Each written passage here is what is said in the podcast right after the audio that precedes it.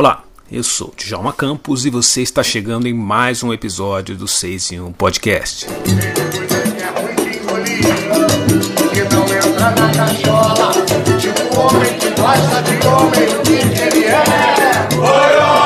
Algumas semanas atrás, esta música que você está ouvindo viralizou nas redes sociais e tomou conta do feed de vários perfis de influenciadores e veículos de comunicação negros no Instagram. Música não é exatamente nova, chegou ao YouTube há cerca de 3 anos e já foi gravada em ritmo de forró por Mariana Aidar, mas depois de cair no TikTok, virou um grande hit das redes e viralizou. A faixa em questão é o Partido Alto na Boca do Povo, Escrita pelo sambista Fernando Procópio, a faixa desmistifica temas que passeiam pelas ruas, na boca do povo, como diz a letra, estão ligados a ideias preconceituosas, machistas e homofóbicas. Neto de sambista, filho de sambista e sobrinho de um sambista e ex-presidente da Portela, Fernando Procópio conversou com o 6 e 1 para falar sobre Na Boca do Povo e sobre sua carreira. Ele disse que está feliz com o sucesso do samba, que viralizou após uma gravação feita na quadra da Escola de Samba Portela, no Rio de Janeiro, que chegou às redes com toda a força. Mas ele também está surpreso com a repercussão do samba, que fez seu perfil no Instagram bombar no número de seguidores. Fernando conta que também já compôs um samba sobre casamento homoafetivo, e se pensar no histórico machista de algumas canções da MPB e do samba, é um ato que merece ser comemorado.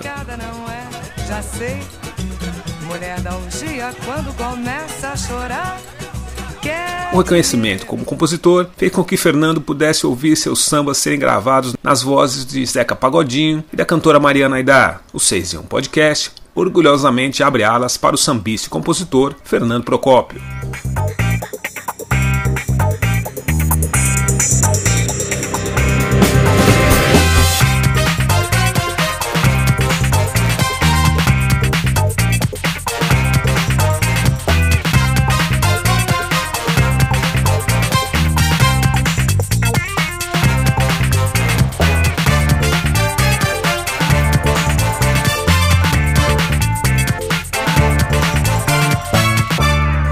Salve, salve, Djalma. Salve, salve, ouvinte do podcast 6 e 1. Fernando Procófio desse lado da tela. Muito feliz com o convite de participar e será um prazer trocar essa ideia com vocês. Falar um pouquinho da minha correria musical, desse samba que viralizou nas redes sociais. E obrigadaço mais uma vez pelo convite. Fernando, qual foi a situação que despertou em você a ideia de compor a letra do samba na boca do povo? Eu sou sambista, né? E apaixonado por Partido Alto. E dentro do Partido Alto existe essa modalidade do verso de pergunta e resposta, que na verdade você direciona o ouvinte para um caminho e o induz a dar uma resposta que já, já está no, no subconsciente. Né? E, e, antigamente se fazia muito isso, talvez o mais popular que nós tenhamos de um samba de, de pergunta e resposta seja o Dora do seu Aniceto do Império, o Vou chorar meu bem, não chora. E aí eu, eu gostando muito disso, eu queria criar um partido alto onde pudéssemos né, ter essa coisa do, do pergunta e resposta. E eu precisava encontrar um tema que eu achasse interessante para compor, para tentar fazer um tanto quanto diferente do que foi feito lá atrás, muito mais no assunto, né? Trazer isso para o nosso tempo. E aí eu fiquei pensando em algo, pensando em algo e veio essa ideia de fazer desconstruindo certos pensamentos que a gente tem, porque a resposta dos versos acho que boa parte da população já tem em mente, já está na boca do povo. E como faríamos para desconstruir isso? E aí a gente acabou criando esse partido alto de pergunta e resposta. Foi isso, assim, foi esse o start. A vontade de fazer um partido alto de pergunta e resposta e o tema que eu pudesse contribuir socialmente, enfim, para o meu tempo dentro, dentro desse partido. E aliás, quem é seu parceiro na letra? Ah, meu parceiro nessa canção, um amigo, um irmão que eu tenho. Um irmão que o samba me deu. Tinha um Brito. Tinha um Brito, o nome da fera. Ele topou a ideia de, de criar esse partido comigo. Na real, eu fui na casa dele pra gente compor uma música. Nós fizemos a música e, e descendo, ele foi me levar na porta. A gente já tava na, na calçada já, de papo, se despedindo. Eu tinha Cara, eu tô com uma ideia aqui de fazer um partido, cara. Eu tinha falado contigo, mas eu não te mostrei. Aí meio que dei ideia para ele, falei, tinha um refrão já, cantei o um refrão, acho que um verso, acho que o primeiro verso tinha, salvo não me engano. E aí eu, eu cantei para ele e ele se amarrou na ideia. Ele, caramba, cara, isso é muito bom. Pô, vambora, ficou empolgadão. E, e super topou, assim, construir dentro, dentro dessa temática, né, da, da desconstrução, de desmistificar o que anda na boca do povo. E ficou incrível, assim. Quando eu ouvi que ele mandou o samba terminado, eu, caraca, eu respondi todos, todos os questionamentos, sabe? Assim, então eu, eu, eu tinha o, o, o o. Como é que eu vou dizer? Eu tinha a sensação de que a coisa ia funcionar nas rodas de samba por conta disso. Porque eu ouvindo pela primeira vez, eu respondi todos os versos e caí na gargalhada toda vez que, que eu era desconstruído pela própria canção. É, e é isso. O parceiro na canção foi o Tim Brito. Onde fica o bar em que você aparece nos vídeos cantando samba? E quem são os músicos que o acompanham? Então, Djalma, nesse vídeo que viralizou, a gente não tá cantando num bar, a gente tá cantando na quadra da Portela, da escola de samba Portela. Né? A gente tem um projeto na Portela chamado Quintal da Portela, onde a gente faz nossa roda de samba mensal. E, e nesses espaços que a gente tem a oportunidade de, de cantar um samba inédito, cantar um samba autoral, a gente sempre faz e tenta fazer da melhor maneira possível. E, foi muito legal esse dia, foi bem bacana. Tinha um amigo assistindo a roda de samba o amigo filmou a música e jogou na internet e a coisa acabou viralizando tempos depois. Ah, no projeto tem músicos do mais alto calibre, das rodas de samba aqui do Rio de Janeiro e de São Paulo também. De São Paulo nós temos o Vitor e nós temos o Bruninho, no pandeiro no tantã. Ah, temos a Juliane Procópio, minha prima no surdo. Temos Paulo Henrique Mocidade, também no pandeiro. Leozinho Bradock, na percussão geral. Temos Arifã, tocando seu cavaco, temos Luciano Bom Cabelo no cavaco, temos Evandro no violão e temos Serginho Procópio, meu tio, ex-presidente da Portela, compositor, atual presidente da ala dos compositores da Portela, e eu, esse jovem de Barbie Boné que vos fala. Essa é a formação do time do Quintal da Portela. Chegou a ser surpresa para você a repercussão que o samba na boca do povo vem ganhando nas redes sociais, principalmente no Instagram?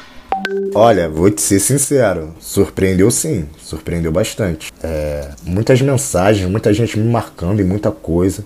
Eu não conseguia acompanhar, não conseguia dar conta. Eu ganhei, sei lá, quase uns 18 mil seguidores aí em um mês por conta da repercussão desse, desse samba. A coisa acabou viralizando e sei lá, de semana em semana a coisa viralizava de maneira diferente. Já sempre alguém eh, que, que distribuía a música, que compartilhava no, no feeds e as outras pessoas iam replicando dali e foi tomando uma proporção assim que realmente eu não esperava. Me assustou.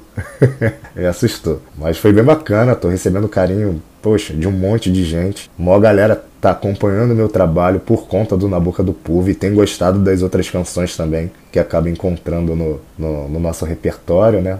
Do que a gente faz, do que a gente cria. E isso é bem legal, cara. Esse carinha é muito bacana. Muito legal mesmo. Fiquei bem feliz com a repercussão. Vocês seguem incluindo novos versos no samba ou a letra está definitivamente fechada?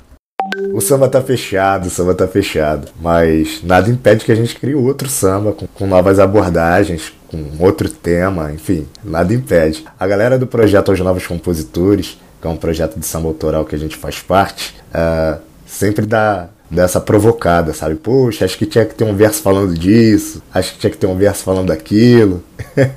Mas nada impede que a gente crie um outro partido trazendo, trazendo esses novos temas. Mas o Na Boca do Povo tá fechado aí com esses três versos. Eu vi que você escreveu um samba sobre casamento homoafetivo. Ele foi escrito na mesma época que Na Boca do Povo? Pois é, então. Dentro das músicas que as pessoas encontram quando passam a nos seguir através do Na Boca do Povo, tá o Eu Vos Declaro eu vos declaro marido e marido, eu vos declaro mulher e mulher. Esse samba que a gente fez falando da união afetiva, do novo conceito de família, e também é bem legal, né? A gente tenta criar dentro do nosso tempo, Djalma. É, eu sempre tento, toda vez que eu vou criar, eu tento criar algo que seja atual, sabe? Que seja contemporâneo, que no, o samba é, é um ambiente bem conservador, digamos assim. E aí inserir novas ideias para dentro do samba, às vezes se torna meio complicado. Mas se a gente não fizer, assim, eu acho que a gente não está fazendo o nosso papel bem feito. Então eu, eu costumo tentar trazer essas abordagens para dentro das minhas composições. O Eu Vos Declaro foi um samba que surgiu antes do Na Boca do Povo. Foi até mais complicado por conta desse conservadorismo que eu citei aí. E foi a primeira vez que, que se, se fez e cantou assim um samba onde trata a, o relacionamento homoafetivo de maneira respeitosa.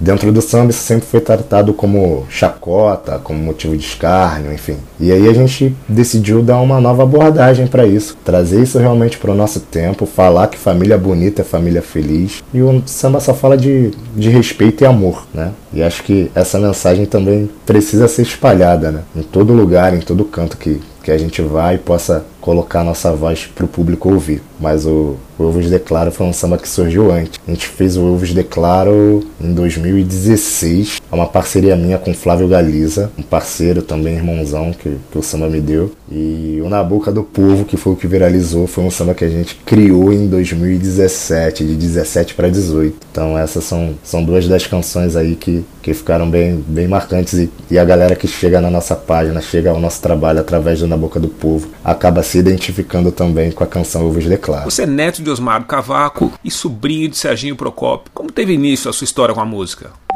Eu sou neto de Osmar Cavaco, sobrinho de Serginho Procópio, mas eu sou bisneto de Lalau do Bandolim, compositor de Gadu Namorando, contemporâneo de Pixinguinha, enfim. Gadu Namorando é um chorinho bem famoso entre os chorões. E sou filho de César Procópio, irmão de Sérgio Procópio, filho de seu Osmar Cavaco, que também é compositor. E acho que foi ali que que eu aprendi, né, com samba, aprendi a gostar de samba. Acho que é ali que começa minha história com a música, pelo fato de gostar desde sempre, enfim, de sempre escutar em casa, a gente acaba criando esse carinho. Mas a primeira vez que eu fui cantar um samba meu foi numa roda de samba no Bico do Rato, num projeto chamado Terças Desamplificadas, que acontecia toda terça-feira, né, como o nome sugere. E era uma roda de samba composta por é, nomes da nova geração do samba. A galera que está mais inteirada na galera do samba vai se ligar. Tinha Jorge Alexandre, Pipa Vieira, Mingo Silva, Pedrinho Ferreira, Renato da Rocinha, João Martins, Inácio Rios, Pablo Gamarra, Marcelinho do Galo Cantor, Marcelinho Corrêa, Maurício Araújo. Cara, era um time massa, assim, uma galera muito boa dessa nova geração. E num dado momento da roda de samba, eles abriram espaço para que pessoas apresentassem sambas inéditos e autorais. E nessa eu era frequentador, já assíduo, sempre ia lá às terças-feiras e levei um samba para cantar e apresentei o samba lá e desde então eu me apresento nas rodas de samba do Rio de Janeiro, é, cantando os meus sambas, né? O que é legal e curioso é que o pessoal acabava me chamando para que eu cantasse as minhas composições, o que eu criava e apresentava lá no terço. Muito maneiro. Fernando, como Zeca Pagodinho e Maria Naidar, que já gravaram suas músicas, chegaram até você? Cara, isso é muito louco, porque a primeira vez que eu apresentei um samba meu lá no Terças, que é a história que eu contei anteriormente, foi em 2014. E as coisas aconteceram muito rápido, assim. É, eu eu não, não tinha essa pretensão de chegar nesses grandes artistas de maneira tão veloz, sabe? Eu, eu, eu nem achava que nenhum deles, assim, iria querer gravar um, música minha e tal. Eu vejo tanta gente talentosa na rua, cara. Tanta gente talentosa compondo, que às vezes a gente acha que a gente está muito distante desses, desses grandes nomes da música popular brasileira. A Maria Idar chegou a, a, a, minha música, né, a minha pessoa e tal, através de um vídeo, Tô na Boca do Povo, que viralizou anos atrás. E aí o pessoal da produção entrou em contato, dizendo que ela estava gravando um disco novo e que essa música tinha tudo a ver com o trabalho dela do Veias Nordestinas, um disco que ela lançou e que inclusive ganhou o Grammy Latino. O Zeca foi numa audição, o Zeca faz audições, né, para escolher música, o que a gente chama de bate-bola, bate-bola do Zeca, onde os compositores vão lá e apresentam os sambas e os que caem no, no gosto do, do Zeca e do seu Rio do Hora, que é o produtor musical, acabam entrando no disco. E meu tio foi lá e cantou o samba Um é Ruim, Outro é Pior, da nossa autoria. O samba do meu pai, meu e do meu tio. E, aí acabou gravando, assim. E é uma felicidade muito bacana, né? Porque o Zeca Pagodinho sempre foi um grande ídolo do samba. Talvez o maior artista que o samba tenha produzido. E caraca, ser gravado pelo homem, sabe? Caraca, isso é muito maneiro. isso é muito maneiro. Fiquei feliz, muito feliz mesmo. Fico feliz com as, com as nossas pequenas conquistas, né? E que são grandiosas pra gente, para quem começou da onde a gente começou, cantando na rua, criando do nada, enfim, é bem legal isso.